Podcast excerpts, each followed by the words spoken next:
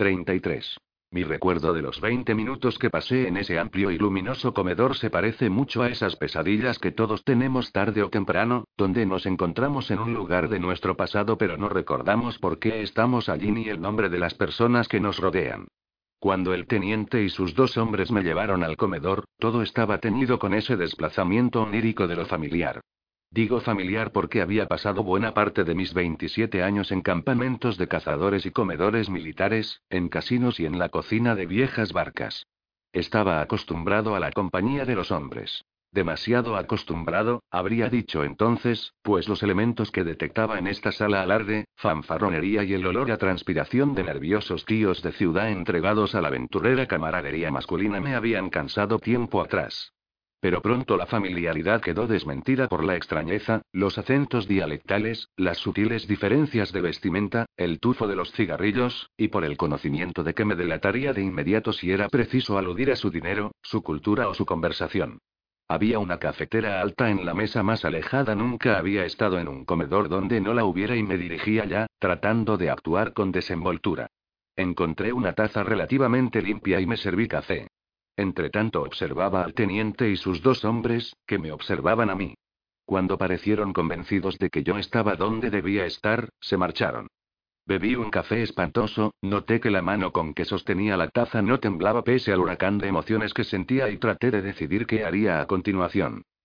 Asombrosamente, aún tenía mis armas cuchillo y pistola y mi radio. Con la radio podía detonar el explosivo plástico en cualquier momento y correr hacia la alfombra voladora en medio de la confusión. Ahora que había visto a los centinelas de Pax, sabía que necesitaría alguna distracción si quería que la balsa pasara junto a la plataforma sin ser vista. Caminé hacia la ventana. Daba a la dirección que habíamos considerado norte, pero veía que el cielo del este fulguraba con el inminente despuntar de las lunas. El arco del teleyector estaba a la vista. Palpé la ventana, pero estaba trabada con un pestillo o clavada. El techo de acero corrugado de otro módulo estaba un metro debajo de la ventana, pero no parecía haber modo de llegar allí. ¿Con quién estás, hijo? Di media vuelta. Cinco hombres del grupo más cercano se habían aproximado, y el que me hablaba era el más bajo y el más gordo. Estaba equipado para estar al aire libre. Camisa de franela a cuadros, pantalones de lona, un chaleco parecido al mío y un cuchillo para escamar pescado. Comprendí que los soldados de Pax habrían visto la punta de mi funda sobresaliendo bajo el chaleco, pero habrían pensado que era la vaina de un cuchillo.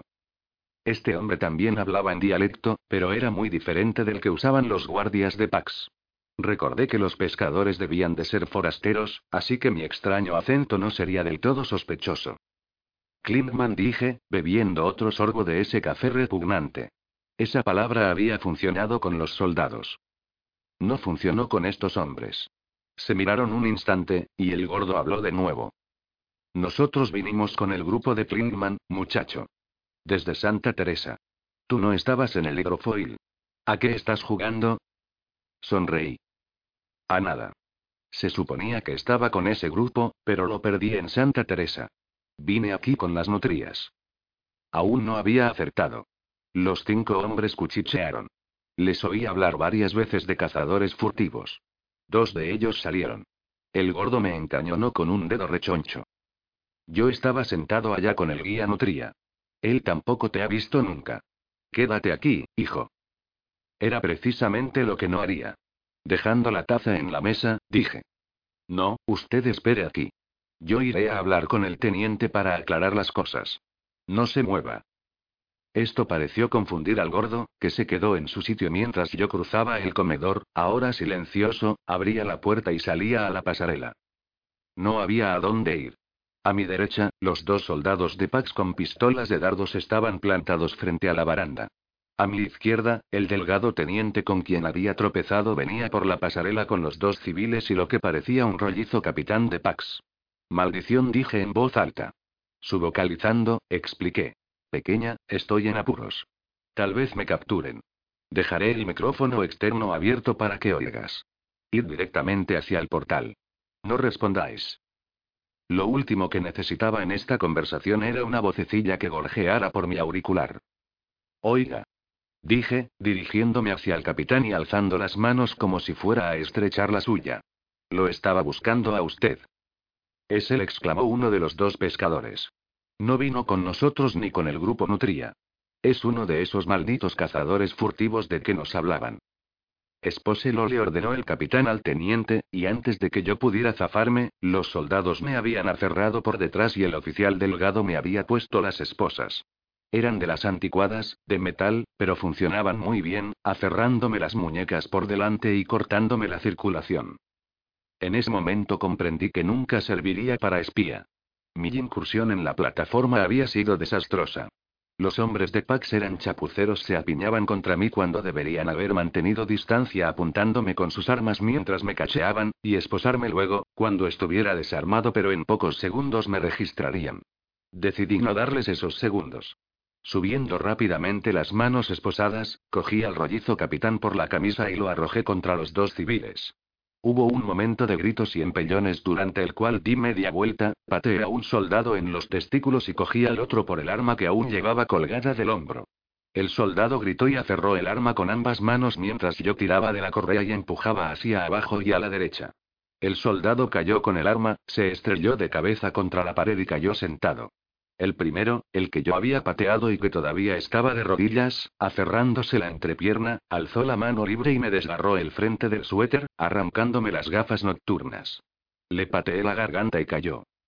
El teniente había desenfundado la pistola de dardos, notó que no podía dispararme sin matar a los dos soldados y me asestó un culatazo en la cabeza. Las pistolas de dardos no son tan pesadas. Esta me hizo ver chispas y me abrió un tajo. Además me enfureció. Me volví y le di un puñetazo en la cara. El teniente giró encima de la baranda, agitando los brazos, y siguió viaje.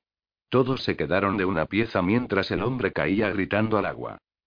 Mejor dicho, todos se quedaron de una pieza menos yo, pues mientras las suelas del teniente aún eran visibles desde la baranda, di la vuelta, brinqué sobre el soldado caído, abrí el cancel y entré corriendo en el comedor. Los hombres se dirigieron hacia las puertas y ventanas para averiguar a qué venía ese revuelo, pero yo me abrí paso entre ellos con gambetas de jugador experto. Oí que a mis espaldas el capitán o un soldado gritaban. Abajo. Fuera del paso. Apartaos. Sentí otro hormigueo en la espalda al pensar en esos miles de dardos volando hacia mí, pero no reduje la velocidad mientras brincaba a una mesa, me cubría el rostro con las muñecas esposadas y volaba por la ventana, amortiguando el impacto con el hombro derecho. Aún mientras saltaba, se me ocurrió que si la ventana era de perspex o cristal resistente mi aventura terminaría en farsa. Rebotaría hacia el comedor para ser acribillado o capturado. Tenía sentido que esa plataforma usara material irrompible en vez de vidrio. Pero me había parecido que era vidrio al tocarla con los dedos unos minutos antes. Se rompió. Choqué contra el acero corrugado del techo y seguí rodando, mientras las astillas de vidrio volaban a mi alrededor o crujían debajo de mí. Me había llevado parte del armazón de la ventana y tenía maderas y vidrios rotos clavados en el chaleco y el suéter deshilachado, pero no me detuve para quitármelos. En el borde del techo tenía una opción. El instinto me instaba a seguir rodando, perderme de vista antes de que aparecieran esos hombres armados, y contar con que hubiera otra pasarela abajo. La lógica me instaba a detenerme y mirar antes de seguir rodando. La memoria sugería que no había pasarelas en el linde norte de la platier. Busqué una solución intermedia. Salí rodando por el borde pero me aferré al reborde, mirando hacia abajo mientras mis dedos resbalaban. No había cubierta ni plataforma abajo, solo 20 metros de aire entre mis botas y las olas violáceas. Las lunas despuntaban y el mar titilaba. Me alcé para mirar la ventana que había atravesado, vi que los soldados se reunían allí y bajé la cabeza justo cuando uno disparaba. La nube de cardos pasó a un par de centímetros de mis dedos y temblé al oír el furibundo zumbido de abeja de las agujas de acero. No había cubierta abajo, pero vi un tubo horizontal en el costado del módulo. Tenía 6 u 8 centímetros de diámetro. Había un hueco angosto entre el interior del tubo y la pared del módulo, tal vez con suficiente anchura para enganchar los dedos, siempre que el tubo no se partiera bajo mi peso, siempre que el choque no me dislocara los hombros, siempre que no me fallaran las manos esposadas, siempre que, no pensé más. Caí. Mis antebrazos y las esposas de acero chocaron contra el tubo, dándome una sacudida, pero mis dedos estaban preparados y se aferraron, deslizándose por el interior del tubo pero sosteniendo mi peso. La segunda andanada de dardos hizo pedazos el reborde del techo y perforó la pared externa. Astillas y esquirlas de acero volaron en el claro de luna mientras los hombres gritaban y maldecían. Oí pasos en el techo. Me amaqué hacia la izquierda. Una cubierta sobresalía bajo la esquina del módulo, tres metros hacia abajo y cinco metros hacia el este. Avancé con enloquecedora lentitud. Mis hombros chillaban de dolor, mis dedos se entumecían por falta de circulación. Sentía astillas de vidrio en el cabello y el cuero cabelludo, y sangre en los ojos. Los hombres que estaban encima de mí tratarían de llegar al borde del techo antes de que yo pudiera alcanzar un punto por encima de la platier. De repente oí gritos y maldiciones, y un sector del techo se hundió. La andanada de dardos había socavado ese sector del techo y el peso de los hombres lo estaba desmoronando. Oí que retrocedían, maldecían y encontraban otros caminos hacia el borde. Esta demora me dio solo diez segundos más, pero fue suficiente para permitirme llegar al extremo del tubo, amarcar el cuerpo un par de veces, soltarme en el tercer vaivén y caer en la plataforma, rodando contra la baranda este y chocando con un golpe que me quitó el aliento. Sabía que no podía quedarme a recobrarlo. Me desplacé rápidamente, rodando hacia el sector oscuro de la cubierta, bajo el módulo. Dos pistolas dispararon. Una erró y acribilló las aguas 15 metros más abajo, la otra acribilló el extremo de la cubierta como 100 martillos automáticos golpeando al unísono. Me puse de pie y corrí, esquivando las vigas bajas y tratando de ver a través del laberinto de sombras. Sonaron pisadas arriba. Ellos tenían la ventaja de conocer la configuración de las cubiertas y escaleras, pero solo yo sabía a dónde me dirigía. Me dirigía a la cubierta más oriental y más baja, donde había dejado la alfombra, pero esta cubierta de mantenimiento daba a una larga pasarela que iba de norte a sur. Cuando hube recorrido la distancia suficiente para estar a la altura de la cubierta este, me colgué de una viga de 6 centímetros de anchura, agité los brazos esposados a izquierda y derecha para equilibrarme y crucé un sector abierto hasta llegar al próximo poste vertical. Lo hice de nuevo, yendo hacia el norte o el sur cuando terminaban las vigas, pero siempre encontrando otra viga que iba hacia el este. Se abrían escotillones y sonaban pasos en las pasarelas, bajo la cubierta principal, pero llegué primero a la cubierta este. Salté, encontré la alfombra donde la había dejado, la desenrollé, toqué las hebras de vuelo y estuve en el aire justo cuando se abría un escotillón encima del tramo de escaleras que bajaba a cubierta. Me tendí de bruces en la alfombra, tratando de ofrecer poco blanco contra las lunas o las relucientes olas, tocando las hebras de vuelo torpemente a causa de las esposas. Mi instinto me aconsejaba volar hacia el norte, pero comprendí que sería un error. Las pistolas de dardos solo serían precisas a 60 o 70 metros de distancia, pero alguien podía tener un rifle de plasma o su equivalente. Toda la atención se concentraba ahora en el lado este de la platier. Lo mejor era dirigirme al oeste o al sur. Viré a la izquierda, descendí por debajo de las vigas y pasé a poca distancia de las olas, dirigiéndome al oeste bajo el borde protector de la platier. Solo una cubierta sobresalía tanto la cubierta a donde yo había saltado y vi que estaba vacía en el extremo norte. Además los dardos la habían destrozado y quizá fuera peligroso pararse encima. Volé debajo de ella y continué hacia el oeste. Resonaban botas en las pasarelas superiores, pero si alguien me veía tendría problemas para apuntarme a causa de la cantidad de pilotes y vigas. Me dirigí hacia la sombra de la plataforma. Las lunas se habían elevado y permanecía milímetros del agua, tratando de ocultarme detrás del oleaje. Estaba a 50 o 60 metros de la plataforma y dispuesto a suspirar de alivio cuando oí chapoteos y toses unos metros a la derecha, más allá de una ola. Supe al instante qué era. ¿Quién era? El teniente que había arrojado por la borda. Tuve el impulso de seguir volando. La plataforma era pura confusión a estas alturas, hombres gritando, otros disparando desde el norte, más hombres chillando al este, por donde yo había escapado, pero me pareció que nadie me había visto aquí.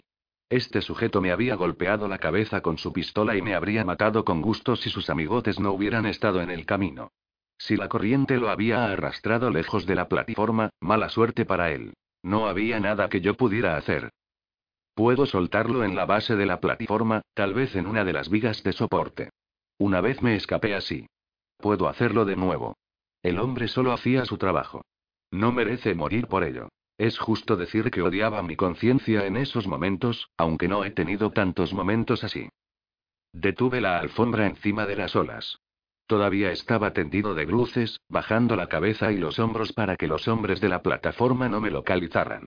Me asomé y me estiré a la derecha para localizar los carraspeos y chapoteos. Primero vi los peces. Tenían aletas dorsales como en esos olos de los tiburones de vieja tierra, o los lomos de sable caníbales del mar meridional de Hiperión, pero dos aletas en vez de una. Los vi nítidamente en el claro de luna. Parecían relucir con una docena de colores, desde las aletas hasta el largo vientre. Tenían tres metros de longitud, se desplazaban con potentes coletazos de depredadores y tenían dientes muy blancos. Siguiendo a uno de esos asesinos por encima de las olas, vi al teniente. Chapoteaba y luchaba para mantener la cabeza por encima del agua, mientras giraba tratando de mantener a raya a los peces multicolores. Una de esas criaturas se lanzó hacia él por el agua violeta, y el teniente la pateó, tratando de golpearle la cabeza o la aleta con la bota. El pez dio una dentellada y se alejó. Otros se estaban acercando. El oficial estaba obviamente agotado. Maldición Jade. No podía dejarlo allí. Tecleé el código que anulaba el campo de deflexión, el minicampo de contención destinado a proteger del viento a los ocupantes de la alfombra. Si quería rescatar a ese hombre, no había razón para dejar que luchara contra el campo M. Me dirigí hacia él y detuve la alfombra. Ya no estaba ahí. El hombre se había hundido. Pensé en buscarlo a nado, y entonces vi sus brazos forcejeando bajo las olas. Los tiburones se aproximaban, pero sin atacarlo por el momento. Tal vez la sombra de la alfombra los desconcertó. Tendí mis manos esposadas, encontré su muñeca derecha y lo alcé. Su peso casi me tiró de la alfombra, pero me eché hacia atrás, recobré el equilibrio y lo subí hasta que pude aferrarle los pantalones y arrojarlo sobre la estera. El pálido teniente temblaba de frío y eructaba agua salada, pero pronto respiró normalmente. Eso me alegró. No sabía si mi generosidad llegaría al extremo de darle respiración boca de boca cerciorándome de que estuviera tendido en la alfombra de modo que los peces no brincaran para arrancarle las piernas, me volví hacia los controles. Fijé un curso de regreso hacia la plataforma, incorporándome levemente. Tanteando en mi chaleco, encontré la unidad de comunicaciones y tecleé el código necesario para detonar el explosivo plástico que había colocado en las cubiertas de deslizadores y tópteros. Nos aproximaríamos a la plataforma desde el sur, donde podría asegurarme de que no hubiera gente en las cubiertas. Entonces transmitiría el código oprimiendo el botón y, durante la bataola, giraría para regresar desde el oeste y dejar al teniente en el primer lugar seco que pudiera encontrarle. Giré para ver si el hombre aún respiraba y atiné a ver que el oficial de Pax se había incorporado y empuñaba un objeto reluciente. Me apuñaló el corazón. O lo habría hecho si yo no me hubiera movido en la fracción de segundo que tardó el cuchillo en atravesar mi chaleco, mi suéter y mi carne. La corta hoja me penetró en el costado y raspó una costilla. En el momento sentí menos dolor que shock, un shock eléctrico literal. Jadeé y le aferré la muñeca. Me lanzó otra puñalada, y mis manos empapadas de agua marina y sangre patinaron por su muñeca.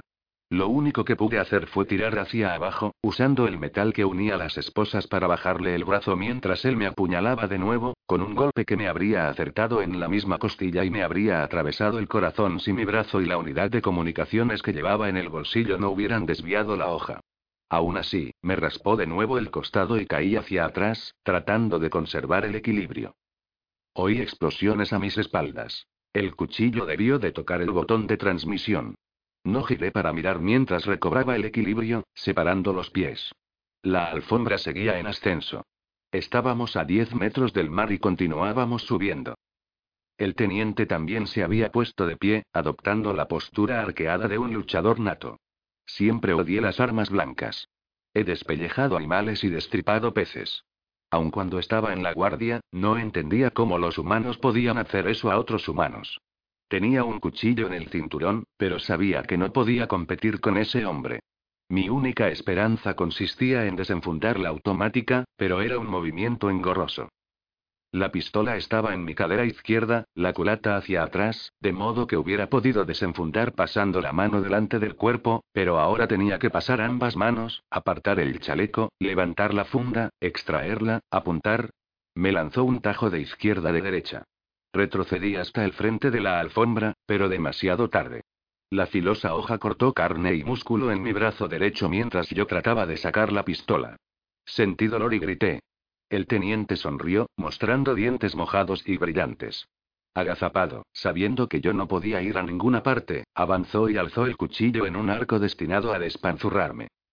Mantuve mi posición anterior y salté de la alfombra en una zambullida, mis manos esposadas frente a mí mientras penetraba en el agua. El mar estaba salado y oscuro. Yo no había aspirado profundamente antes de caer, y por un terrible instante no supe para dónde era arriba. Vi el fulgor de las tres lunas y nadé en esa dirección. Mi cabeza asomó a tiempo para ver que el teniente aún estaba de pie sobre la alfombra, más cerca de la plataforma y a 25 metros de altura. Estaba agazapado y mirando hacia mí, como si esperase mi regreso para continuar la pelea. Yo no regresaría, pero sí quería terminar la pelea. Buscando la automática bajo el agua, abrí la funda, extraje la pistola y traté de flotar de espaldas para poder apuntar. Mi blanco subía y desaparecía, pero todavía estaba recortado contra esa luna imposible mientras yo martillaba y estabilizaba los brazos. El teniente había desistido y observaba lo que sucedía en la plataforma cuando los hombres dispararon. Se me adelantaron por un par de segundos. No sé si yo le hubiera acertado a esa distancia, pero ellos no podían fallar. Tres andanadas de dardos lo embistieron al mismo tiempo, haciéndole caer de la alfombra como un bulto de ropa sucia que alguien hubiera arrojado al aire. Vi la luz de la luna a través de su cuerpo acribillado mientras caía hacia las olas. Un segundo después uno de esos tiburones multicolores me rozó, dándome un empellón en su afán de llegar a esa masa de carnada sanguinolenta que había sido el teniente de Pax. Floté allí un instante, mirando la alfombra voladora hasta que alguien la manoteó desde la platier. Había abrigado la infantil esperanza de que la alfombra girase y regresara de buscarme, me levantara del mar y me llevara de regreso a la balsa, que estaría un par de kilómetros al norte. Le había cobrado afecto a la alfombra, me agradaba formar parte del mito y la leyenda que representaba y verla irse para siempre a modo me causó una sensación de náusea. Y es que tenía náusea. Entre las heridas y el agua que había tragado, por no mencionar el efecto del agua salada en las heridas, la sensación era real. Seguí flotando en el mar salobre, pataleando para mantener la cabeza y los hombros por encima del agua, la pesada automática en ambas manos. Si iba a nadar, tenía que volar las esposas de un disparo. Pero ¿cómo hacerlo? La malla de acero que unía a ambos grillos tenía solo la mitad del grosor de mi muñeca. Por mucho que me contorsionara, no podía apuntar el arma de tal modo que partiera la malla de un balazo. Entretanto, las aletas dorsales se alejaban del lugar donde había caído el teniente. Yo sabía que estaba sangrando. Sentía la humedad más densa en el costado y en el brazo, donde la salada sangre se vertía en el salado mar. Si esas criaturas se parecían a los lomos de sable y los tiburones, podían oler la sangre a kilómetros. Tenía que dirigirme a la plataforma, usar la pistola contra las primeras aletas que se acercaran y tratar de llegar a un pilote y salir del agua o pedir auxilio. Era mi única esperanza. Me eché hacia atrás, pateé, roté sobre mi estómago y me puse a nadar hacia el norte, hacia el océano. Había estado en la plataforma una vez durante ese largo día. Era suficiente. 34. Nunca había tratado de nadar con las manos atadas frente a mí. Espero fervientemente no tener que intentarlo de nuevo. Solo la fuerte salinidad del océano de este mundo me mantenía a flote mientras pataleaba y braceaba rumbo al norte. No abrigaba auténticas esperanzas de llegar a la balsa. La corriente comenzaba a ser más fuerte a un kilómetro de la plataforma, y nuestro plan era mantener la balsa a la mayor distancia posible de la estructura sin alejarnos del río dentro del mar. A los pocos minutos los tiburones multicolores comenzaron a acercarse. Sus colores vibrantes y eléctricos, tan visibles bajo las olas, y cuando uno se lanzó al ataque, dejé de nadar y le pateé la cabeza tal como había visto que hacía el difunto teniente. Parecía dar resultado. Esos peces eran mortíferos pero estúpidos. Atacaban uno por vez, como si siguieran un orden jerárquico, yo les pateaba el hocico uno por vez. Pero era agotador. Estaba por quitarme las botas justo antes del ataque del primer tiburón. El pesado cuero me estaba demorando, pero la idea de patear con los pies descalzos esas ausadas y dentudas cabezas me había hecho dudar. Además comprendí que no podía nadar empuñando la pistola. Las criaturas se sumergían para atacarme, siempre viniendo desde abajo, y dudé que una bala de esa vieja pistola sirviera de algo en un par de metros de agua. Enfundé la pistola, aunque pronto deseé haberla soltado. Flotando, girando para mantener las aletas dorsales a la vista, logré quitarme las botas y las dejé caer a las profundidades. Cuando atacó el próximo tiburón, pateé con más fuerza, sintiendo la aspereza de lija de la piel que cubría su diminuto cerebro. Me lanzó una dentellada pero se alejó y siguió nadando en círculos. Así fue como nadé hacia el norte, deteniéndome, flotando, pateando, maldiciendo, avanzando unos metros, deteniéndome de nuevo para girar en círculos para aguardar un nuevo ataque. Si no hubiera sido por la combinación de las brillantes lunas y la reluciente piel de esas criaturas, una de ellas me habría arrastrado hacia abajo. En cambio, pronto llegué al punto en que estaba demasiado exhausto para seguir nadando. Solo podía flotar de espaldas, aspirar aire, defenderme a patadas de esos dientes blancos cada vez que veía la cercanía de esos lomos multicolores. Las heridas de cuchillo comenzaban a dolerme. Sentía el tajo de las costillas como una terrible quemazón combinada con una sensación pegajosa. Estaba seguro de que me estaba desangrando, y una vez, cuando las aletas dorsales se mantuvieron a suficiente distancia por un momento, bajé las manos hasta mi costado. Cuando las saqué del agua estaban rojas. Me sentía cada vez más débil, y comprendí que mi hemorragia era mortal. El agua se estaba entibiando, como si mi sangre la calentara, y la tentación de cerrar los ojos y hundirme en esa tibieza era cada vez más fuerte. Cada vez que el oleaje me elevaba, miraba por encima del hombro en busca de la balsa, en busca de un milagro. No veía nada. En parte me complacía. Tal vez la balsa hubiera atravesado el portal teleyector sin ser interceptada. Yo no había visto deslizadores ni tópteros en el aire, y la plataforma era una llamarada menguante hacia el sur. Comprendí que lo mejor sería que me recogiera un tóptero de rescate, ahora que la balsa se había ido, pero la idea de semejante rescate no me alegraba. Ya había estado una vez en la platier Flotando de espaldas, torciendo la cabeza y el cuello para mantener las aletas dorsales a la vista, pataleé con rumbo al norte, alzándome con cada movimiento del mar violáceo, cayendo en anchos valles cuando el mar se entreabría. Rodé sobre mi estómago y traté de patear con más fuerza, con las manos esposadas delante, pero estaba demasiado agotado para mantener la cabeza encima del agua. Mi brazo derecho parecía sangrar más y lo sentía tres veces más pesado que el izquierdo. Sospeché que el cuchillo del teniente habría cortado algunos tendones. Al fin desistí de nadar y me concentré en flotar, pateando para mantener la cabeza y los hombros por encima del agua.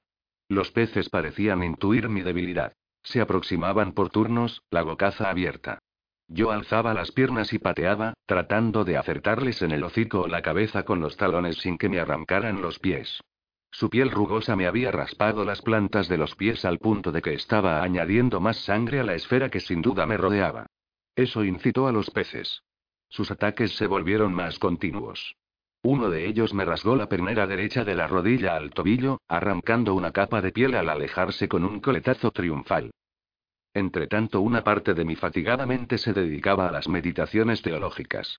No rezaba, sino que se preguntaba por qué un dios cósmico permitía que sus criaturas se torturasen entre sí de esta manera. ¿Cuántos homínidos, mamíferos y billones de otras criaturas habían pasado sus últimos minutos en las garras del espanto, el corazón palpitante, agotadas por el flujo de adrenalina, buscando en vano una escapatoria?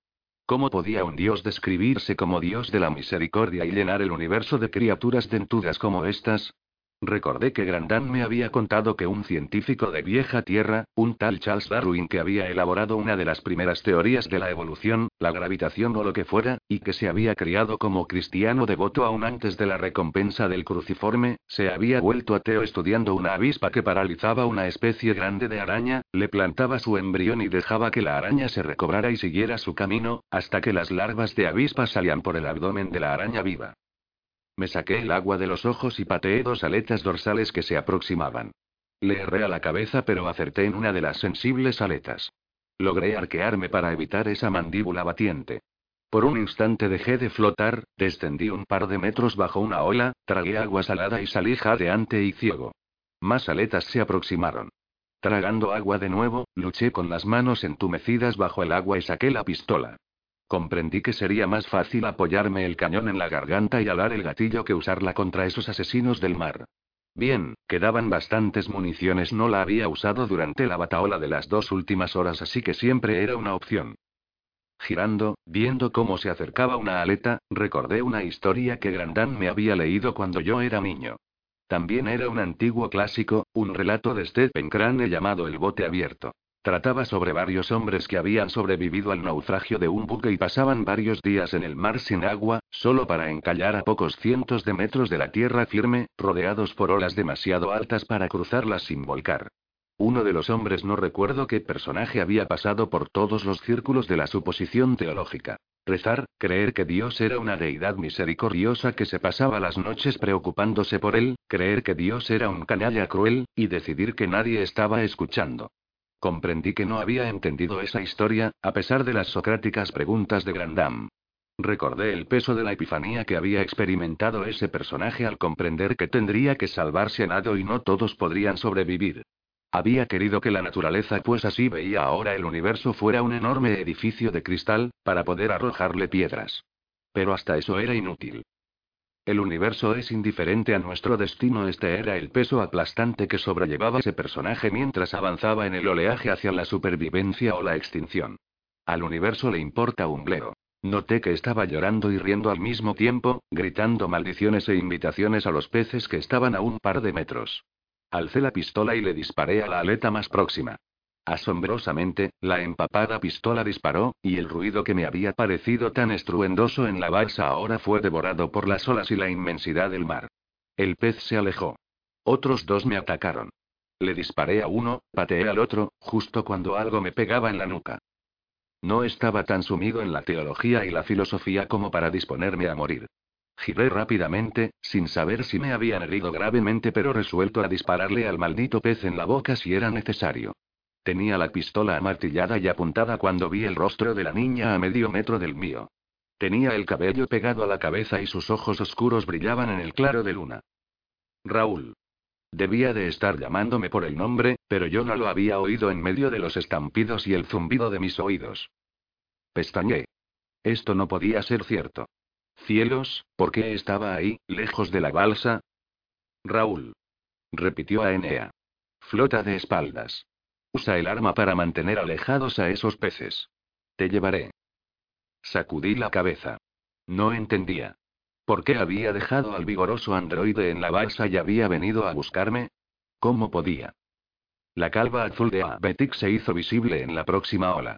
El androide nadaba enérgicamente, el largo machete entre los blancos dientes. Reí en medio de mis lágrimas. Parecía el pirata de un halo barato. Flota de espaldas. Insistió la niña. Me puse de espaldas. Demasiado cansado para patear cuando un tiburón se lanzó hacia mis piernas, le disparé, acertándole entre los dos ojos negros y opacos. Las dos aletas desaparecieron bajo una ola. Aenea me rodeó el cuello con un brazo, colocó su mano izquierda bajo mi brazo derecho para no ahogarme y se puso a nadar. Ah, Betik iba al lado, nadando con un brazo y empuñando el filoso machete con el otro. Le vi sumergirse y dos aletas dorsales temblaron y viraron a la derecha. ¿Qué estás? Ahora el aliento jadeó la niña, metiéndose en la próxima ola y trepando a la pared violácea. Nos queda un largo trecho. La pistola dije, tratando de dársela. Sentí la oscuridad que me nublaba la visión como un túnel. No quería perder el arma. Demasiado tarde. Sentí que se caía al mar. Lo lamento, logré decir antes de que el túnel se cerrara por completo.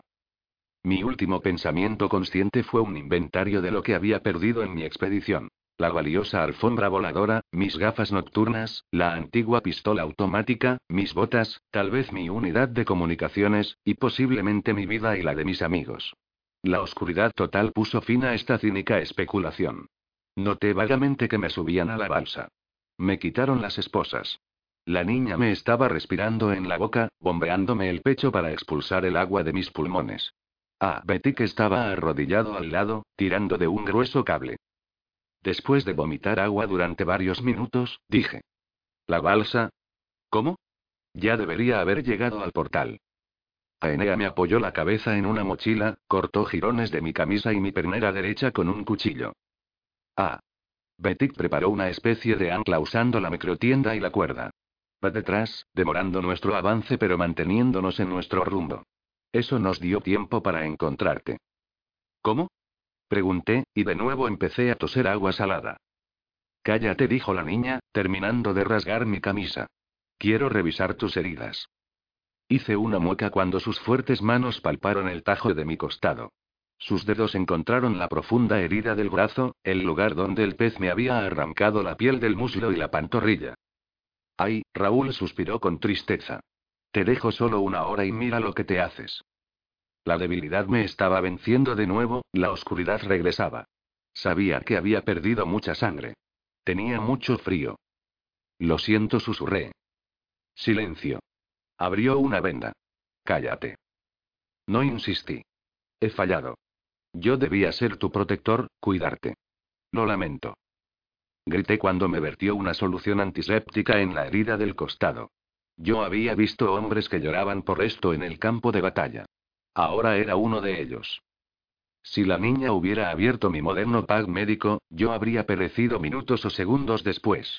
Pero era el pack más grande, el antiguo pack de fuerza que habíamos cogido en la nave. Yo había pensado que todos los medicamentos e instrumentos serían inútiles después de tanto tiempo, pero vi que parpadeaban luces en la superficie del pack que la niña me había puesto en el pecho. Algunas eran verdes, otras amarillas, unas pocas eran rojas. Yo sabía que esto no era bueno. Recuéstate, susurró a Enea, y abrió un pack de suturación esterilizado. Me apoyó el saco en el costado y la sutura mil pies despertó y se arrastró hasta mi herida. No tuve una sensación agradable cuando esa criatura artificial se metió en las escabrosas paredes de mi herida, secretó sus secreciones antibióticas y limpiadoras y juntó sus filosas patas de mil pies en una sutura cendida. Grité de nuevo, y otra vez cuando la niña me aplicó otra sutura en el brazo. Necesitamos más cartuchos de plasma, le dijo a Betty mientras metía dos de los pequeños cilindros en el sistema de inyección del pack. Sentí la quemadura en el muslo cuando el plasma entró en mi organismo. Esos cuatro son todo lo que tenemos, dijo el androide. Estaba atareado trabajando en mí, poniéndome una máscara osmótica en la cara. El oxígeno puro empezó a penetrar en mis pulmones. Maldición, dijo la niña, inyectando el último cartucho de plasma. Ha perdido demasiada sangre. Caerá en shock profundo. Quería discutir con ellos, explicarles que mis temblores eran solo producto del aire frío, que me sentía mucho mejor, pero la máscara osmótica me apretaba la boca, los ojos y la nariz, impidiéndome hablar. Por un momento aluciné que estábamos de vuelta en la nave y el campo de choque me sujetaba de nuevo. Creo que no toda el agua salada que en ese momento me humedecía la cara era del mar.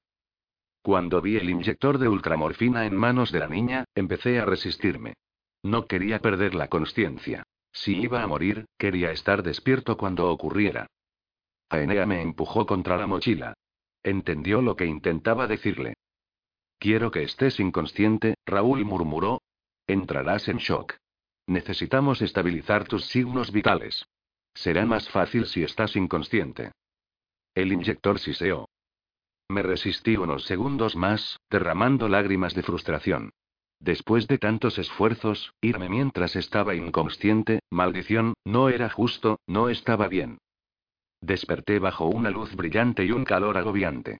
Por un instante creí que aún estábamos en el mar de Mare Infinitus, pero cuando reuní suficientes fuerzas para erguir la cabeza, noté que el sol era diferente, más grande, más tórrido y que el cielo era mucho más claro. La balsa se desplazaba por un canal de cemento, con solo un par de metros libres a cada lado. Veía cemento, sol y cielo azul. Nada más.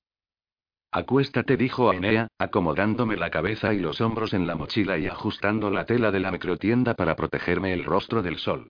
Obviamente habían recobrado su ancla. Traté de hablar, no pude, me relamí los labios secos, que parecían pegados. ¿Cuánto tiempo estuve inconsciente? Pregunté.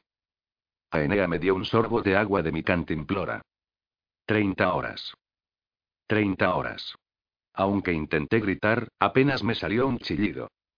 Ah, Betik se aproximó y se acuclilló a la sombra con nosotros. Bienvenido, M. Entimión. ¿Dónde estamos? A juzgar por el desierto, el sol y las estrellas de anoche respondió a Enea, es casi seguro que estamos en Hebrón. Al parecer viajamos por un acueducto. En este momento, bien, tendrías que ver esto.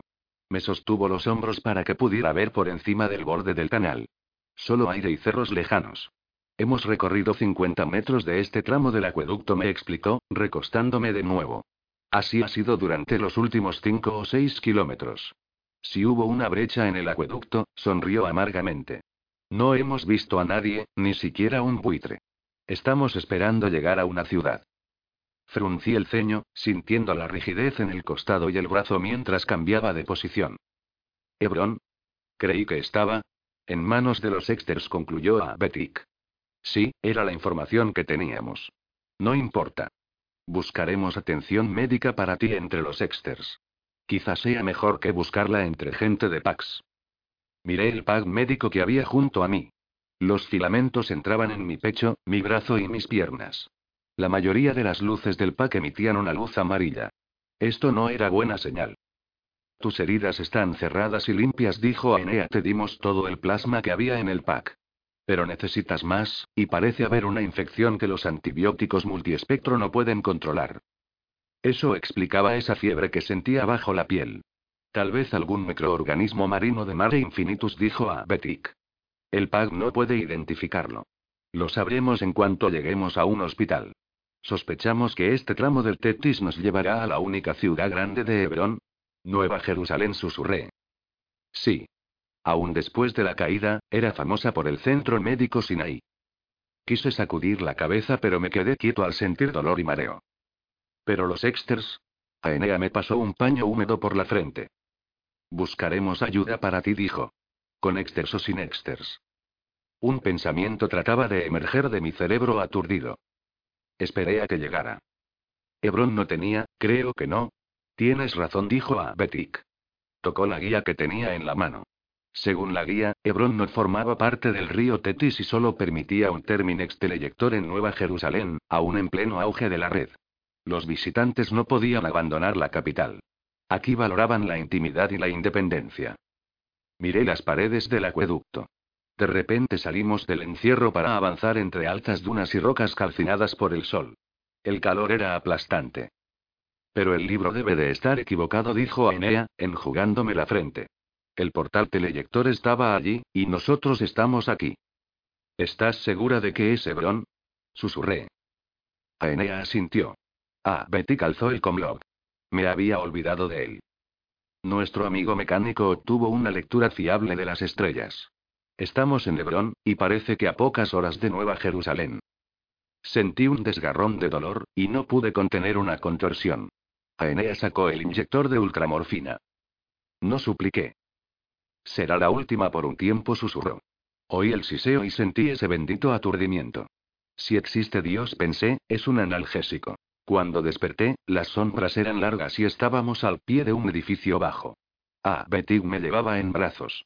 Cada paso me causaba dolor. Guardé silencio. Aenea caminaba delante. La calle era ancha y polvorienta, los edificios bajos ninguno tenía más de tres pisos y de un material parecido al adobe. No había nadie a la vista. Hola. Llamó la niña, haciendo bocina con las manos. Las dos sílabas resonaron en la calle desierta.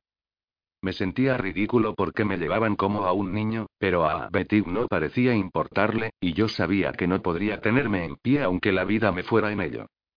Aenea regresó hacia nosotros, vio mis ojos abiertos. Es Nueva Jerusalén, sin duda dijo. Según la guía, aquí vivían 3 millones de personas en tiempos de la red, y a Betty dice que había por lo menos un millón según sus últimas noticias. Exters, murmuré. Aenea asintió. Los edificios de las orillas del canal estaban desiertos, pero da la impresión de que estuvieron habitados hasta hace pocas semanas o meses.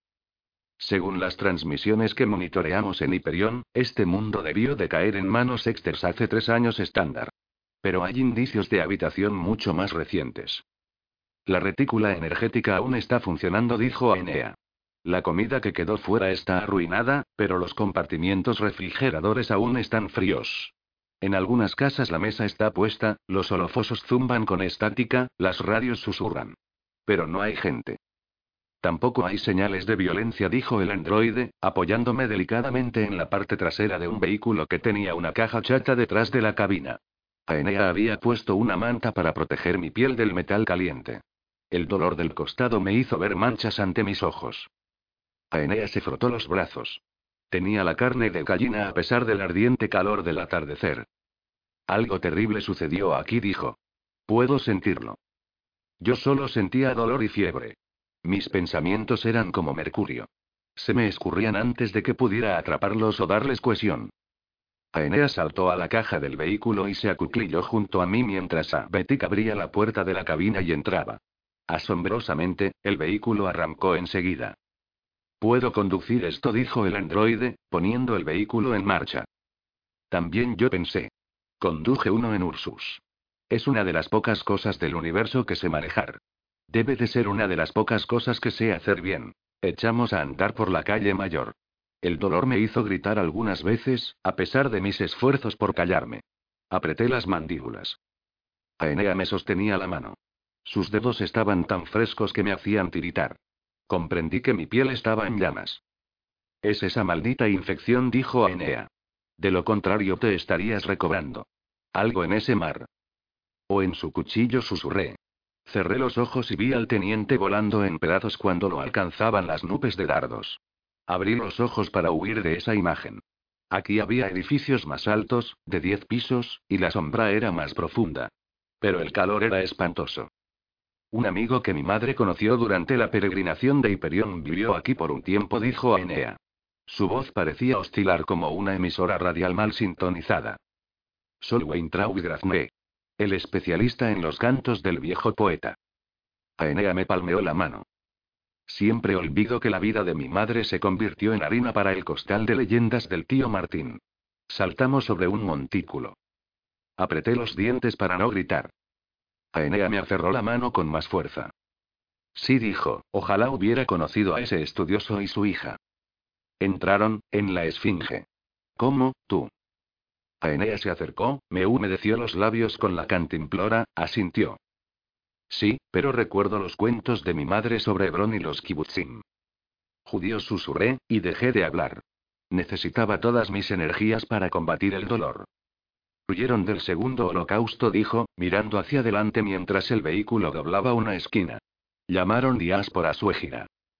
Cerré los ojos. El teniente volando en pedazos, jirones de ropa y carne cayendo lentamente al mar violáceo. De repente Abetig me estaba levantando.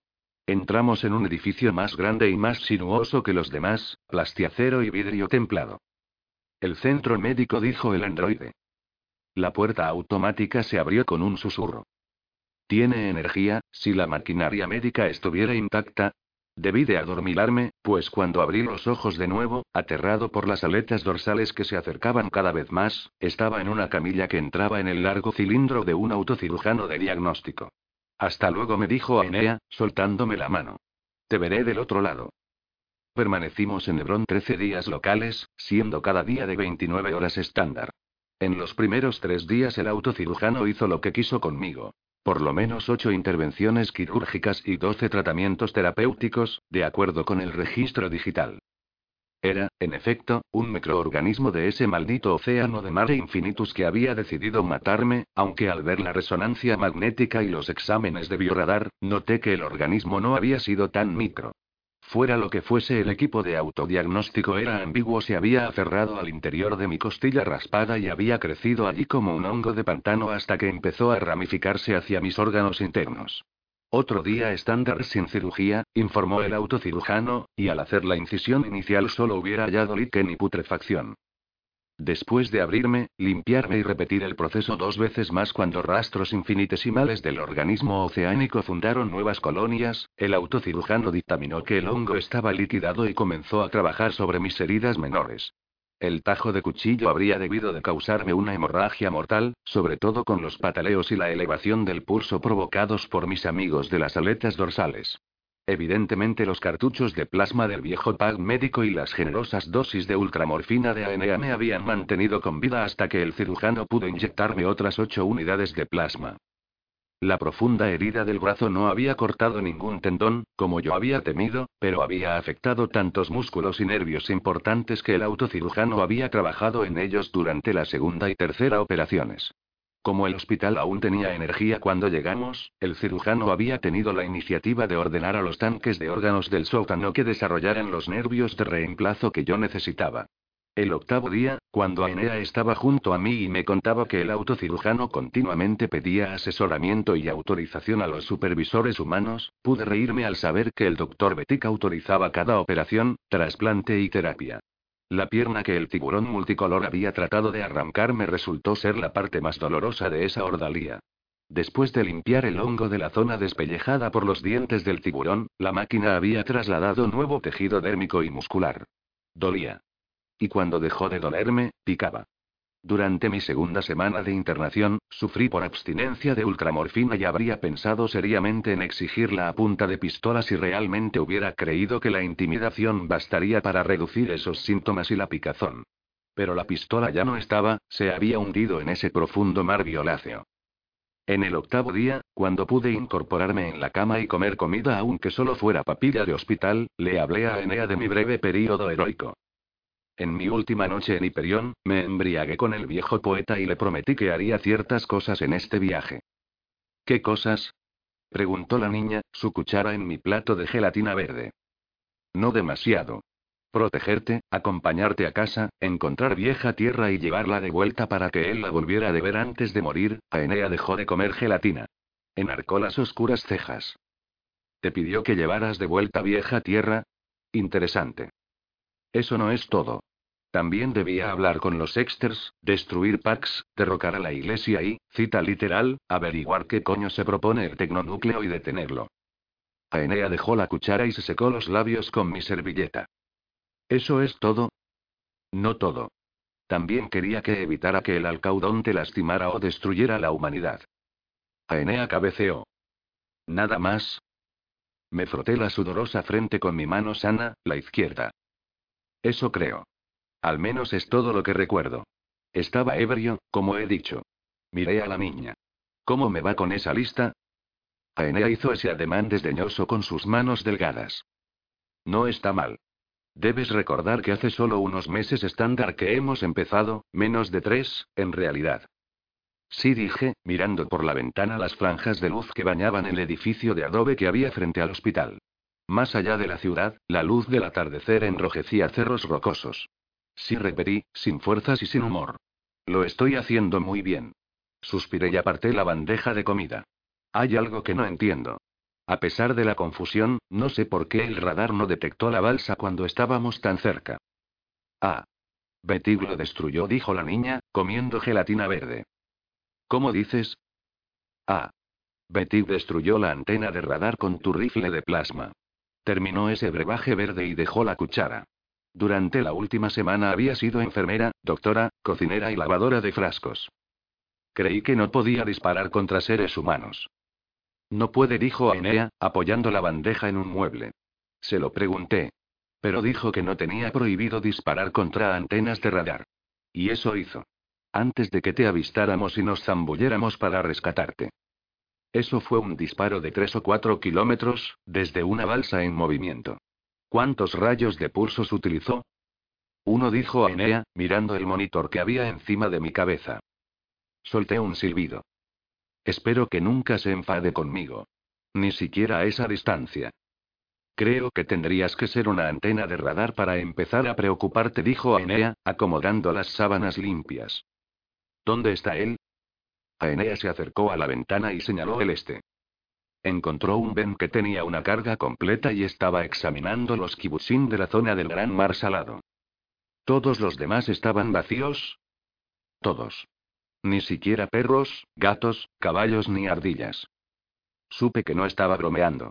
Habíamos hablado de ello. Cuando las comunidades son evacuadas precipitadamente, o cuando ataca el desastre, los animales a menudo quedan atrás. Las manadas de perros salvajes habían sido un problema durante la revuelta de la Guerra del Sur en Aquila. La Guardia Interna tenía que disparar contra las ex mascotas. Eso significa que tuvieron tiempo de llevarse sus animales. Aenea se volvió hacia mí y se cruzó de brazos. Dejando su ropa, y sus ordenadores, comlocks, diarios íntimos, o familiares, todas sus chucherías personales. Y en ningún lado dice qué sucedió, no hay comentarios finales en los diarios. No hay cámaras de vigilancia ni frenéticas anotaciones de último momento en los comlocks. No. Al principio era reacia a meterme en los comlocks privados, pero ahora he examinado docenas. Durante la última semana había las noticias habituales sobre los combates cercanos. La gran muralla estaba a menos de un año luz de distancia y las naves de Pax estaban llenando el sistema. No descendían con frecuencia en el planeta, pero era evidente que Hebron tendría que unirse al protectorado de Pax cuando todo hubiera terminado. Entonces hubo algunas emisiones finales sobre Exters irrumpiendo por las líneas. Luego nada.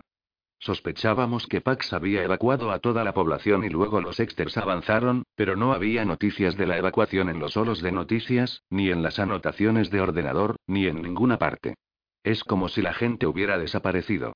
Aenea se frotó los brazos. Tengo algunos discos de noticiarios, si quieres verlos. Quizá más tarde dije. Estaba muy cansado. Ah. Betty regresará por la mañana, dijo Aenea, subiéndome la manta hasta la barbilla. Más allá de las ventanas el sol se había puesto pero los cerros relucían literalmente con la luz almacenada. Era un efecto crepuscular de las piedras de este mundo, y uno nunca se cansaba de mirarlo. Pero en ese momento no podía mantener los ojos abiertos. ¿Tienes la escopeta? murmuré. ¿El rifle de plasma? Betik se ha ido, ¿estamos solos? Están en la balsa, dijo Aenea. Ahora, a dormir. El primer día que estuve plenamente consciente traté de darles las gracias por haberme salvado la vida. Fueron renuentes. ¿Cómo me encontrasteis? Pregunté. No fue difícil, dijo la niña. Dejaste el micrófono abierto hasta que el oficial de Pax lo rompió de una puñalada. Lo oímos todo. Y te veíamos por los binoculares. No tendríais que haber dejado la balsa. Fue demasiado peligroso. No tanto, M. Entimión dijo a Betik. Además de preparar el ancla, que redujo notablemente la velocidad de la balsa, M. Aenea tuvo la idea de sujetar una cuerda a un tronco para que ésta se arrastrara detrás de la balsa casi 100 metros. Si no alcanzábamos la balsa, estábamos seguros de poder llevarte hasta la cuerda antes de que se pusiera fuera de nuestro alcance. Y así fue, como lo demuestran los hechos. Sacudí la cabeza. Aún así fue estúpido. No hay de qué, dijo la niña. El décimo día traté de ponerme de pie. Fue una victoria breve, pero victoria al fin. El duodécimo día caminé por el corredor hasta el lavabo. Esa fue una gran victoria. El decimotercer día, la energía se cortó en toda la ciudad. Los generadores de emergencia del hospital se activaron, pero supimos que nuestra permanencia allí era limitada. Ojalá pudiéramos llevar al autocirujano, comenté esa última noche mientras mirábamos las sombrías avenidas desde la terraza del noveno piso. Cabría en la balsa, dijo a Betik, pero el cable sería un problema. En serio dije, tratando de no hablar como el paciente paranoico y desmoralizado que era entonces, debemos revisar las farmacias por si encontramos algo que necesitemos. Hecho dijo Aenea. Tres packs médicos nuevos y mejorados. Un estuche de ampollas de plasma. Un diagnosticador portátil. Ultramorfina, pero no pidas, porque hoy no te daré. Extendí la mano izquierda. ¿Ves esto? Dejó de temblar solo esta tarde. Pronto dejaré de pedírtela. Aenea asintió. En el cielo, nubes plumosas resplandecían con la luz del atardecer. ¿Cuánto crees que resistirán estos generadores? Le pregunté al androide. El hospital era uno de los pocos edificios de la ciudad que aún estaba iluminado. Unas semanas, quizá. La retícula energética se ha estado reparando durante meses, pero es un planeta inhóspito. Habrás visto esas tormentas de polvo que soplan desde el desierto todas las mañanas. Aunque la tecnología es avanzada por tratarse de un mundo que no pertenece a Pax, el lugar necesita humanos que lo mantengan. La entropía es un fastidio, dije. No creas, dijo Aenea, apoyada en el parapeto de la terraza. La entropía puede ser nuestra amiga. ¿Cuándo? Dio media vuelta y se apoyó sobre los codos. El edificio que había a sus espaldas era un rectángulo oscuro que destacaba el fulgor de su tez tostada. Derrumba imperios. Y líquida despotismos. Esa frase es difícil de decir deprisa. ¿De qué despotismos estamos hablando? Aenea hizo ese ademán despectivo, y por un instante pensé que no hablaría, pero al fin dijo. Los unos, los escitas, los visigodos, los ostrogodos, los egipcios, los macedonios, los romanos y los asirios. Sí, pero... Los ávaros, el güey del norte continuó, los mamelucos, los persas, los árabes, los abasíes y los seliúcidas. De acuerdo, pero no entiendo. Los kurdos y los gaznauíes continuó con una sonrisa. Por no mencionar a los mongoles, los sui, los tan, los cruzados, los cosacos, los prusianos, los nazis, los soviéticos, los japoneses, los javaneses, los nordamericanos, los gran chinos, los columperuanos y los nacionalistas antárticos. Alcé una mano. Aenea cayó. Mirando a Betik, dije. Ni siquiera conozco esos planetas. ¿Tú sí? Creo que todos se relacionan con vieja tierra, M. Endymion respondió el androide. Válgame.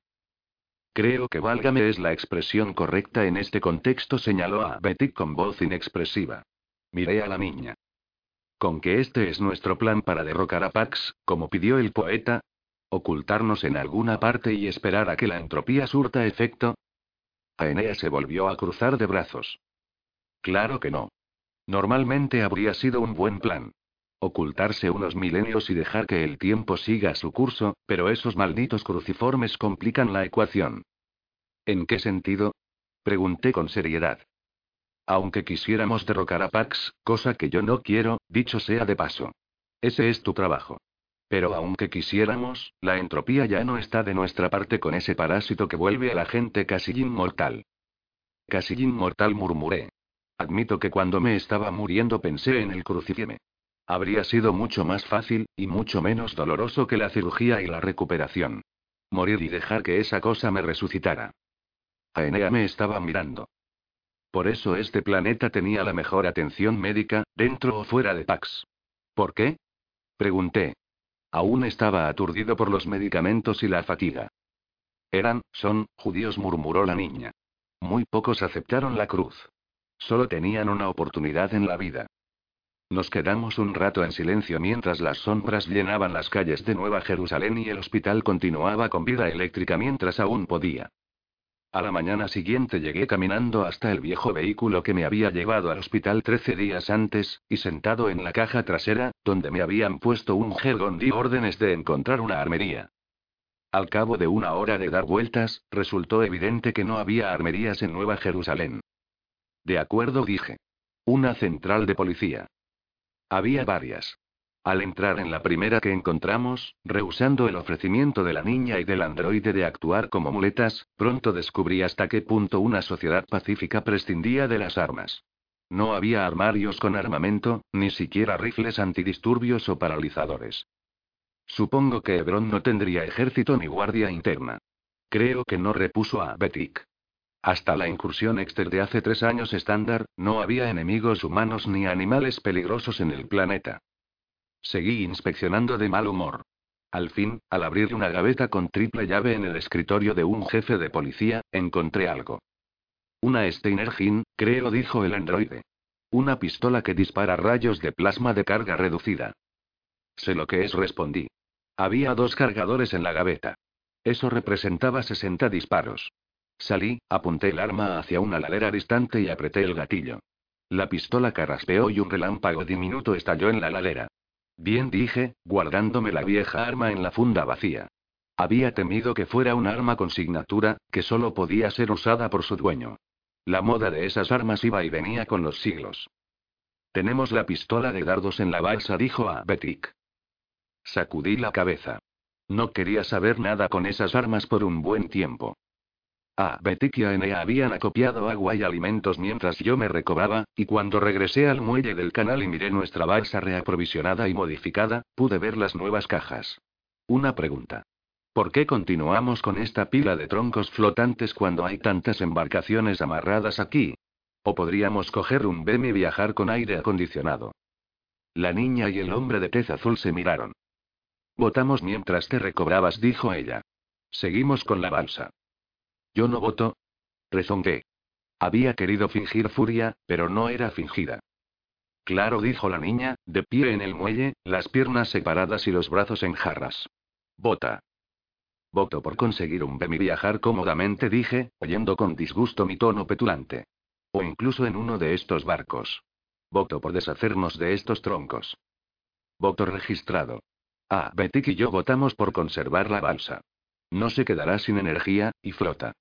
Uno de estos barcos habría aparecido en el radar de Mare Infinitus, un Ben no podría haber atravesado ciertos mundos. Dos votos por la balsa, uno en contra. La conservamos. ¿Quién dijo que esto era una democracia? Pregunté, tentado de darle una zurra a esa niña. ¿Quién dijo que era otra cosa? Dijo la niña. Ah, Betik se quedó en el borde del muelle tanteando una soga, con esa expresión que pone la mayoría de la gente cuando hay una riña entre miembros de otra familia. Usaba una túnica holgada y pantalones cortos y agombados de lino amarillo. Tenía un sombrero amarillo en la cabeza. Aenea subió a la balsa y soltó el amarre de popa. Si quieres un barco, un bemo incluso un sillón flotante, cógelo, Raúl. Ah, Betik y yo iremos en esto. Eché a andar hacia un esquife amarrado al muelle. Espera, dije, girando sobre mi pierna fuerte. El teleyector no funcionará si intento atravesarlo solo. Exacto, dijo la niña. Ah, Betik había abordado la balsa, y ella aflojó la cuerda de proa. El canal era aquí mucho más ancho que en el acueducto de cemento. 30 metros de anchura al atravesar Nueva Jerusalén. Ah, Betik empuñó el timón mientras la niña cogía una de las pértigas más largas y empujaba la balsa. Espera. Maldición, espera. Corrí a trompicones por el muelle, salté el metro que me separaba de la balsa, aterricé sobre mi pierna mala y tuve que aferrarme con el brazo bueno para no caer rodando en la microtienda. Aenea me ofreció su mano, pero la desprecié mientras me incorporaba. Diantre, eres una mocosa terca. Mira quién habla, dijo la niña, y fue a sentarse al frente de la balsa mientras nos internábamos en la corriente central. Fuera de la sombra de los edificios, el sol de Hebrón era aún más feroz. Me puse el viejo tricornio para guarecerme y me acerqué a Betik. Me imagino que estás de parte de ella, dije mientras nos internábamos en el desierto y el río se angostaba nuevamente. Soy neutral, M. Entimión. Ja. Votaste para quedarte en la balsa. Hasta ahora nos ha servido bien, dijo el androide, retrocediendo mientras yo me acercaba para empuñar el remo. Miré las nuevas cajas de provisiones apiladas a la sombra de la tienda, la losa con su cubo calefactor, sus cacharros, la escopeta y el rifle de plasma recién engrasado y guardado bajo una cubierta de lona, nuestras mochilas, sacos de dormir, kits médicos y demás. Habían vuelto a poner el mástil, y una de las camisas blancas de Abetic flameaba como un estandarte. Bien dije al fin, al cuerno. Precisamente dijo el androide. El próximo portal estaba a solo 5 kilómetros de la ciudad. Miré el ardiente sol de Hebrón mientras atravesábamos la delgada sombra del arco, luego la línea del portal. En los otros portales teleyectores había un momento en que el aire titilaba y cambiaba, permitiéndonos echar un vistazo a lo que había delante. Aquí reinaba una negrura absoluta. Y la negrura no cambió cuando avanzamos. La temperatura descendió unos 70 grados centígrados. Al mismo tiempo, la gravedad cambió. De pronto tuve la sensación de estar llevando sobre mis espaldas a alguien que tenía la misma masa que yo. Las lámparas. Exclamé, sosteniendo el timón en la poderosa corriente. Me esforcé para mantenerme de pie frente al aplastante aumento de gravedad. La combinación de frío, negrura y peso opresivo era aterradora. Los dos habían encontrado faroles en Nueva Jerusalén, pero lo primero que Aenea encendió fue la vieja lámpara de mano. Su atendió un vapor helado, alumbró aguas negras e iluminó un techo de hielo sólido a 15 metros de altura. Había estalactitas de hielo sinuoso que llegaban casi hasta el agua. Dagas de hielo sobresalían de la corriente negra en ambos costados y delante. A 100 metros, donde el haz de luz se disipaba, parecía haber una sólida muralla de bloques congelados que llegaban hasta la superficie del agua. Estábamos en una caverna de hielo, sin salida a la vista. El frío me quemaba las manos, los brazos y la cara. La gravedad me pesaba en el cuello como collares de hierro. Maldición, dije. Trabé el timón y me dirigí hacia los paquetes. Me costaba permanecer erguido con una pierna mala y 80 kilos sobre la espalda. Ah, Betty y la niña ya estaban allí, buscando ropa aislante. De pronto hubo un estrepitoso crujido.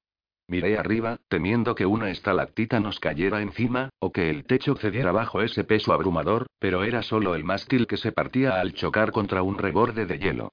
El mástil cayó mucho más rápidamente que en la gravedad de Hiperión, precipitándose como en un holo proyectado a mayor velocidad. Volaron astillas de madera. La camisa de Abetic chocó contra la balsa con estruendo. Estaba congelada y cubierta con una fina capa de escarcha. Maldición repetí temblando, y busqué mi ropa interior de lana. 35. El padre capitán de Soya usa el poder del disco papal como nunca antes. La estación 326 Litoral Medio, donde se encontró la alfombra voladora, se declara zona de delito y se pone bajo ley marcial. De Soya trae tropas y naves de la ciudad flotante de Santa Teresa y pone a la guarnición y los pescadores bajo arresto domiciliario. El prelado que gobierna Santa Teresa, el obispo melandriano, protesta contra este atropello y cuestiona los alcances del disco papal. De Soya acude a la gobernadora planetaria, la arzobispo Kelley. La arzobispo acepta la autoridad de Desoya y silencia a Melandriano amenazándolo con la excomunión. Designando al joven teniente Sproul ayudante y enlace durante la investigación, Desoya trae expertos forenses de Pax e investigadores de Santa Teresa y las otras ciudades grandes para realizar estudios en la escena del delito. Ordena administrar la droga de la verdad y otras al capitán C. Dobspoul que permanece en arresto domiciliario en la estación, a los demás integrantes de la guarnición y a todos los pescadores que estaban presentes. A los pocos días resulta obvio que el capitán Paul, el difunto teniente Bellius y muchos otros oficiales y soldados de esta plataforma estaban ilícitamente asociados con los cazadores furtivos de la zona para permitir la captura ilegal de peces locales, para robar equipo de Pax incluido un sumergible que habían declarado hundido por fuego rebelde y para extorsionar a los visitantes y sacarles dinero. Nada de esto interesa al padre capitán de Soya. Solo quiere saber qué sucedió esa noche de hace dos meses estándar. Se acumulan pruebas forenses. La sangre y el tejido de la alfombra voladora se someten a análisis de ADN y se envían a la sección de archivos de Santa Teresa y a la base orbital de Pax. Se encuentran dos clases de sangre. La mayor parte se identifica positivamente como el patrón ADN del teniente Bellius. La segunda no tiene identificación en los archivos de Pax de Mare Infinitus, a pesar de que todos los ciudadanos de ese mundo están clasificados y registrados. ¿Y cómo terminó la sangre de Belius en la alfombra? Pregunta el sargento Gregorius. Según el testimonio de todos los que declararon bajo la droga de la verdad, Belius cayó al agua mucho antes de que el sujeto que capturaron tratara de escapar. Desoya asiente y entrelaza los dedos. Ha transformado la oficina del exdirector en centro de mando, y la plataforma está atestada, con el triple de su población anterior. Tres grandes fragatas de Pax están ancladas frente a la plataforma, y dos de ellas son sumergibles de combate. La cubierta de deslizadores está llena de aeronaves de Pax, y se han traído ingenieros para reparar y extender la cubierta de tópteros. Esta mañana de Soya ha ordenado traer tres naves más a la zona. Dos veces por día el obispo melandriano transmite una protesta escrita ante el coste creciente. El padre capitán de Soya las ignora. Creo que el desconocido se detuvo para rescatar al teniente, para sacarlo del agua. Lucharon. El desconocido resultó herido o muerto. Belius trató de regresar a la estación. Paul y los demás lo mataron por error. Sí, dice Gregorius, es la descripción más convincente que he oído. Desde que recibieron los resultados del análisis de Andes de Santa Teresa, han imaginado muchas otras.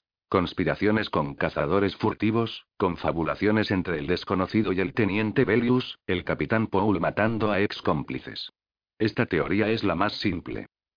Significa que el desconocido es uno de los que viajan con la niña, dice de Soya. Y que tiene una faceta piadosa, aunque estúpida. También pudo haber sido un cazador furtivo, dice Gregorius. Nunca lo sabremos. De Soya une las yemas de los dedos. ¿Por qué no, sargento? Bien, capitán, pruebas al canto, dice Gregorius, señalando con el pulgar el mar violáceo. Los chicos de la Armada dicen que tiene 10.000 brazas o más, casi 20.000 metros de agua, señor. Si había cuerpos, fueron devorados por los peces. Y si era un cazador furtivo que se escabulló, bien, nunca lo sabremos. Y si era un forastero, bien, no hay registros de ADN en la central de Pax. Tendríamos que investigar los archivos de varios cientos de mundos. Jamás lo encontraremos. El padre capitán de Soya baja las manos y sonríe. Es una de las raras ocasiones en que usted se equivoca, sargento. En la semana siguiente de Soya hace capturar e interrogar con droga de la verdad a todos los cazadores furtivos en un radio de mil kilómetros a la redonda. Para capturarlos, utiliza una veintena de barcos y más de ocho mil efectivos de Pax. El coste es enorme. El obispo melandriano pierde la paciencia y vuela a la estación 326 para detener esa locura. El padre capitán de Soya lo hace arrestar y enviar a un monasterio remoto, a 9.000 kilómetros de distancia, cerca del casquete polar. De Soya también decide investigar el fondo del mar. No encontrará nada, señor, asegura el teniente Sproul. Ahí abajo hay tantos depredadores que nada orgánico llega a 100 brazas de profundidad, y mucho menos hasta el fondo. Y según nuestros sondeos de esta semana, son 12.000 brazas. Además, solo hay dos sumergibles en Mare Infinitus que puedan operar a esa profundidad. Lo sé, responde de Soya. He ordenado que vengan aquí. Llegarán mañana con la fragata Pasión de Cristo. Por una vez, el teniente Sproul se queda atónito. De Soya sonríe. Usted recordará, hijo, que el teniente Bellius era un cristiano renacido. Y su cruciforme no se recobró. Sproul queda boquiabierto. Sí, señor, es decir, claro, pero para resucitarlo, ¿no deben hallar el cuerpo intacto? En absoluto, teniente, contesta el padre capitán de Soya. Tan solo un buen fragmento de la cruz que todos sobrellevamos. Muchos buenos católicos han sido resucitados con unos centímetros de cruciforme intacto y un trozo de carne que se pueda analizar por Agni y desarrollar. Sproul sacude la cabeza. Pero han pasado más de nueve grandes mareas. No queda un milímetro cuadrado del teniente Bellius ni de su crucifieme. Hay demasiados peces voraces, señor. De Soya se acerca a la ventana. Tal vez, teniente. Tal vez. Pero es nuestro deber para con un prójimo cristiano realizar todos los intentos, ¿no es verdad? Además, si el teniente Bellius recibe el milagro de la resurrección, deberá afrontar acusaciones de robo, traición e intento de homicidio, ¿verdad? Usando las técnicas más avanzadas, los expertos forenses locales logran detectar huellas dactilares no identificadas en una taza de café del comedor a pesar de los muchos lavados que ha tenido la taza en los últimos dos meses. Miles de huellas latentes son laboriosamente identificadas como pertenecientes a la guarnición o los pescadores, salvo esta. Se pone aparte con los datos de ADN. En tiempos de la red declara el Dr. Olmer Jung, jefe del equipo forense, la megaesfera de datos nos habría puesto en contacto con archivos de la hegemonía en segundos, vía ultralínea. Podríamos tener el dato casi al instante. Si tuviéramos queso, podríamos hacer un emparedado de jamón y queso, replica el padre capitán de Soya, siempre que tuviéramos jamón. ¿Qué? Olvídelo. Espero tener una identificación dentro de unos días. El doctor Yum está azorado. ¿Cómo, padre capitán? Hemos registrado los bancos de datos planetarios. Hemos cotejado con todos los cazadores furtivos que usted capturó, y debo aclarar que nunca hubo un arresto masivo como este en Mare Infinitus. Usted está rompiendo un delicado equilibrio de corrupción que existe aquí desde hace siglos. De eso ya se frota la nariz. No ha dormido mucho en las últimas semanas. No me interesan los delicados equilibrios de corrupción, doctor. Entiendo. Pero no comprendo cómo puede esperar una identificación dentro de días. Ni la Iglesia ni Central de Pax tienen archivos de todos los ciudadanos de varios mundos de Pax, y mucho menos de las zonas del confín y Exters. Todos los mundos de Pax tienen sus propios registros, dice serenamente de Soya. Por los bautismos y los sacramentos de la cruz. Por las bodas y las defunciones. Registros militares y policíacos. El doctor Yun abre las manos con impotencia. ¿Pero dónde empezaría usted? Donde hay más probabilidades de encontrarlo, responde el padre capitán de Soya. Entretanto, no encuentran restos del infortunado teniente Bellius dentro de las honduras de 600 brazas hasta donde los dos sumergibles aceptan descender. Capturan cientos de tiburones arcoíris y analizan el contenido de su estómago.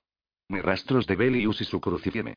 Pescan miles de depredadores marinos en un radio de 200 kilómetros, e identifican trozos de dos cazadores furtivos en esófagos, pero no hay rastro de Bellius ni del desconocido. En la estación se celebra una misa fúnebre por el teniente, y se declara que ha sufrido la muerte verdadera y ha encontrado la inmortalidad verdadera. De Soya ordena a los capitanes de los sumergibles que desciendan más, buscando artefactos. Los capitanes se niegan. ¿Por qué? pregunta el sacerdote capitán. Los traje aquí porque sus máquinas pueden llegar al fondo porque rehusan. Los leviatanes, dice el mayor de los capitanes. Para buscar, tenemos que usar luces. Hasta 600 brazas, nuestro sonar y radar profundo pueden detectarlos y podemos dejarlos atrás. Más abajo, no tenemos la menor oportunidad. No descenderemos más. Irán, dice el padre capitán de Soya, cuyo disco papal reluce contra la sotana negra. El capitán mayor se le acerca. Puede usted arrestarme, fusilarme, excomulgarme. No llevaré a mis hombres y mi máquina a una muerte segura. Usted nunca ha visto un leviatán, padre. De Soya apoya una mano cordial en el hombro del capitán. No lo haré arrestar, fusilar ni excomulgar, capitán. Y pronto veré un leviatán. Tal vez más de uno. El capitán no entiende. He ordenado que traigan tres submarinos más, dice de Soya. Encontraremos, perseguiremos y mataremos a todo leviatán y gigacanto amenazador en un radio de 500 kilómetros. Cuando usted se sumerja, la zona será totalmente segura. El capitán mayor mira al otro capitán, y de nuevo a Desoya. Ambos están estupefactos. Padre, capitán, ¿tiene idea de cuánto vale un leviatán? Para los pescadores extranjeros y las grandes fábricas de Santa Teresa, 15.000 seidones de mare infinitus, dice de Soya. Eso equivale a 35.000 florines de Pax. Casi 50.000 marcos de mercantilus. Cada uno. De Soya sonríe. Y como ustedes dos recibirán el 30% de la recompensa por localizar a los leviatanes para la armada, les deseo buena cacería. Los dos capitanes se marchan deprisa. Por primera vez De Soya envía a otra persona en el Rafael para que haga sus mandados. El sargento Gregorius viaja a solas en el Arcángel, llevando la información sobre Agni huellas dactilares, así como hebras de la alfombra voladora. Recuerde, le dice de Soya por haz angosto desde la plataforma, minutos antes de que el Rafael se eleve al estado cuántico, todavía hay una gran presencia de Pax en Hiperión y por lo menos dos naves antorcha dentro del sistema. Lo llevarán a la capital de San José para una resurrección adecuada. Amarrado a su diván de aceleración, el sargento Gregorius asiente con un grudido. Su rostro luce relajado y calmo en la pantalla, a pesar de la muerte inminente. Tres días allá, por cierto, continúa de Soya. Y creo que no necesitará más de un día para registrar los archivos. Luego regresará. Entendido, capitán. No perderé el tiempo en los bares de Hacktown. Hacktown. Así, el viejo apodo de la capital. Bien, sargento, si quiere pasar su única noche en Hiperión en un bar, dese el gusto. Conmigo ha pasado varios meses a secas. Gregorius sonríe. El reloj indica 30 segundos para el salto cuántico y su dolorosa extinción. No me quejo, capitán. Muy bien. Tenga buen viaje. Y otra cosa. Sí, señor. Diez segundos. Gracias, sargento. No hay respuesta. De repente no hay nada en el otro extremo del haz angosto de taquiones. El Rafael ha dado el salto cuántico. La armada persigue y mata cinco leviatanes. Desoya va a inspeccionar cada cuerpo con su tóptero de mando. Santo cielo, son mayores de lo que podía imaginar, le dice al teniente Sproul cuando llegan al lugar donde flota el primero. La bestia blancuzca tiene el triple de tamaño de la platier, una masa de pedúnculos oculares, fauces, agallas del tamaño del tóptero, zarcillos pulsátiles de centenares de metros, antenas colgantes que llevan un farol de luz fría de gran brillo, aún en plena luz del día, y bocas, muchas bocas, cada cual con tamaño suficiente para engullir un submarino. Bajo la mirada de Desoya, los tripulantes se apiñan sobre el cadáver reventado por la presión, serruchando zarcillos y pedúnculos y llevando la carne blanca a recipientes portátiles antes que el caliente sol la estropee. Una vez que la zona queda limpia de leviatanes y otros gigacantos mortíferos, los dos capitanes llevan sus sumergibles a 12.000 brazas. Allí, entre bosques de lombrices tubulares del tamaño de pinos de vieja tierra, encuentran una asombrosa variedad de ruinas. Sumergibles de cazadores furtivos aplastados por la presión, una fragata que desapareció hace más de un siglo. También encuentran botas, docenas de botas. Es el proceso de curtiembre, le dice el teniente Sproula de Soya mientras ambos miran los monitores. Es una rareza, pero también sucedía en vieja tierra. Algunas expediciones de rescate marino, como ocurrió con una nave llamada Titanic, nunca encontraron cadáveres, pues el mar es demasiado voraz, pero sí muchas botas. El proceso de curtiembre ahuyenta a las criaturas marinas. Que las suban ordena de Soya por el enlace umbilical. Las botas, Responde la voz del capitán del sumergible. ¿Todas? Todas. Los monitores muestran una profusión de desechos en el fondo del mar. Cosas perdidas por los tripulantes de la plataforma en casi dos siglos de desidia, pertenencias personales de cazadores y marineros ahogados, basura de metal y plástico arrojada por los pescadores y otros. La mayoría de esos artículos están corroídos y deformados por crustáceos y la inimaginable presión, pero algunos son nuevos y resistentes y se pueden identificar. Métalos en un saco y envíelos arriba, ordena de Soya cuando encuentran objetos brillantes que podrían ser un cuchillo, un tenedor, una hebilla, una. ¿Qué es eso? Pregunta de Soya. ¿Qué? Pregunta el capitán del sumergible. Está mirando los manipuladores remotos, no los monitores. Esa cosa brillante. Parece una pistola. El monitor presenta otra imagen cuando el sumergible gira. Los potentes focos buscan e iluminan el objeto mientras la cámara lo amplifica. Es una pistola, dice el capitán. Todavía limpia. Un poco dañada por la presión, pero básicamente intacta. De Soya oye el clic del capturador de imágenes que copia la del monitor. La recogeré. De Soya quiere aconsejarle que actúe con cuidado, pero se calla. Sus años de capitán de nave antorcha le han enseñado a dejar que la gente haga su trabajo. Observa mientras la grapa aparece en el monitor y el manipulador remoto recoge suavemente el objeto brillante. Podría ser la pistola de dardos del teniente Bellius, dice Sproul. Cayó con él y aún no se ha recobrado. Esto está a bastante distancia, murmura de Soya, mirando los cambios de imagen en el monitor. Aquí las corrientes son poderosas, extrañas. Pero debo admitir que no parecía una pistola de dardos. Demasiado, no sé, cuadrada. Sí dice de Soya. Los focos submarinos alumbran el áspero casco de un sumergible que estuvo sepultado durante décadas. De Soya piensa en sus años en el espacio y en cuán diferente es esa región desconocida de cualquier océano de cualquier mundo, que bulle de vida e historia. El sacerdote capitán piensa en los Exters y su extraño intento de adaptarse al espacio tal como las lombrices tubulares, los gigacantos y demás especies abisales se han adaptado a la oscuridad eterna y las terribles presiones. Tal vez piensa, los Exters entiendan algo acerca del futuro de la humanidad que en Pax solo hemos negado. Herejía. Desoya ahuyenta esos pensamientos y mira a su joven oficial de enlace. Pronto sabremos qué es, dice. Dentro de una hora subirán esa carga. Gregorius regresa cuatro días después de su partida está muerto. El Rafael envía una señal, una nave antorcha le sale al encuentro a 20 minutos luz, el cuerpo del sargento es trasladado a la capilla de resurrección de Santa Teresa. De ya no espera la llegada del sargento. Ordena que le traigan de inmediato el saco de correo. Los registros de Pax en Hyperion han identificado el ADN tomado de la alfombra voladora, y también la huella dactilar parcial de la taza. Ambos pertenecen al mismo hombre, Raúl Endymion, nacido en el año de señor de 3099 en el planeta Hyperion, no bautizado, alistado a la Guardia Interna de Hyperion en el mes de Tomás del año 3115. Combatió con el vigésimo tercero regimiento de infantería mecanizada durante el levantamiento de Ursus. Tres recomendaciones por valentía, entre ellas una, por rescatar a un camarada bajo fuego.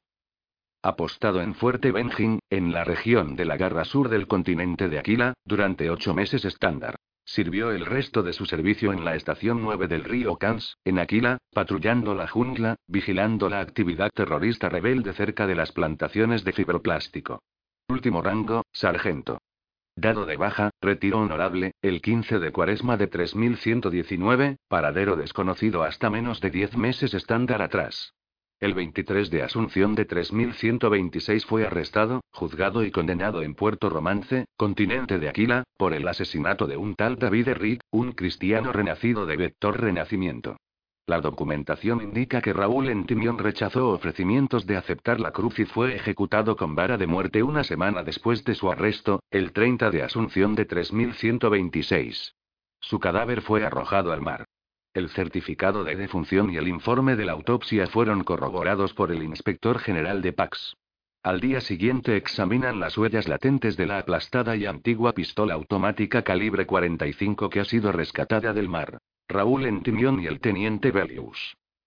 Los restos de hebras de la alfombra voladora no son tan fáciles de identificar en los archivos de Pax en Hyperion, pero el escribiente humano que realiza la búsqueda incluye una nota manuscrita señalando que esa alfombra cumple un papel importante en los legendarios cantos, compuestos por un poeta que vivió en Hyperion hasta un siglo atrás.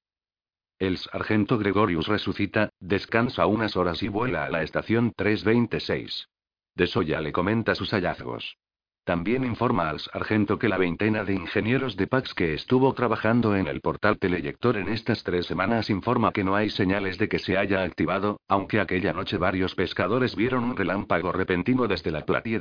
Los ingenieros también informan de que no hay manera de entrar en el antiguo arco construido por el núcleo, ni de saber a dónde se puede ir al atravesarlo.